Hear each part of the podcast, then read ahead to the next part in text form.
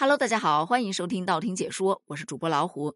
近日有一则通知，让很多小伙伴嫉妒的面目全非，纷纷表示春暖花开，真的好想谈一场恋爱。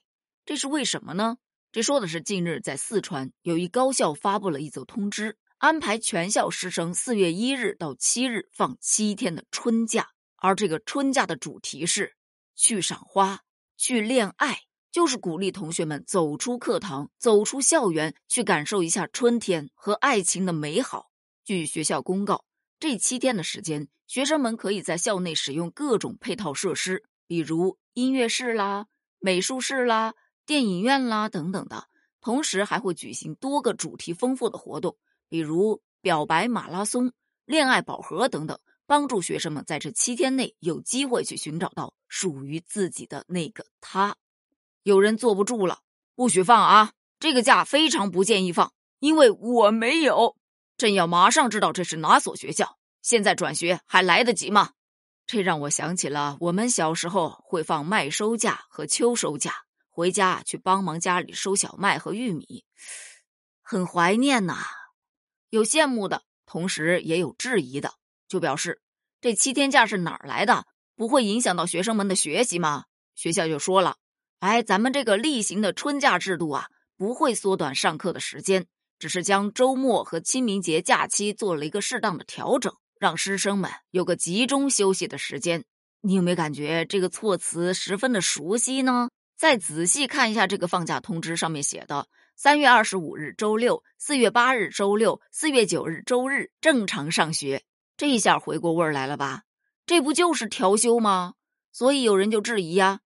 说到节假日调休，那是一片骂声；到这里又一片赞美之声，咋的？还有两副面孔呢？这个问题其实也很好理解。对于学生来说，大多都是可以接受的；但是对于老师来说，那就不一定了。其次，目的也不一样啊。人这放的可是恋爱假，是一个让人能感到幸福甜蜜的假期，自然这接受度就会更高一些喽。第二个质疑的点就说呀。这种鼓励恋爱的做法会催生更多浅薄的爱情吧？毕竟在学校这种恋爱氛围的渲染之下，很多人可能就一见钟情了。可是随后一相处，又会觉得两个人不合适，这不是浪费感情吗？这爱情呢，还得是慢慢相处出来的才更稳定。嗯，这个说法呢，它其实有一定的道理。但是吧，你不走出去，你不先见上一面，怎么相处？怎么得出稳固的感情呢？这不得一步步循序渐进的来吗？学校给的也不过是一个见面的机会罢了。那到底要不要这个机会，还是取决于学生自己。当然，他也可以选择不要啊，在宿舍躺着打七天游戏，也不是说不行，对吧？第三个说法呢，则表示这学校啊，真的有积极的在响应国家的号召。你看，在今年全国两会期间，就有代表提议要增设中小学的春秋假期。结果这学校已经领跑了，直接开始实施了。其次，这孩子们愿意走出来谈恋爱了，对生育率的提高也是有一定的积极作用的。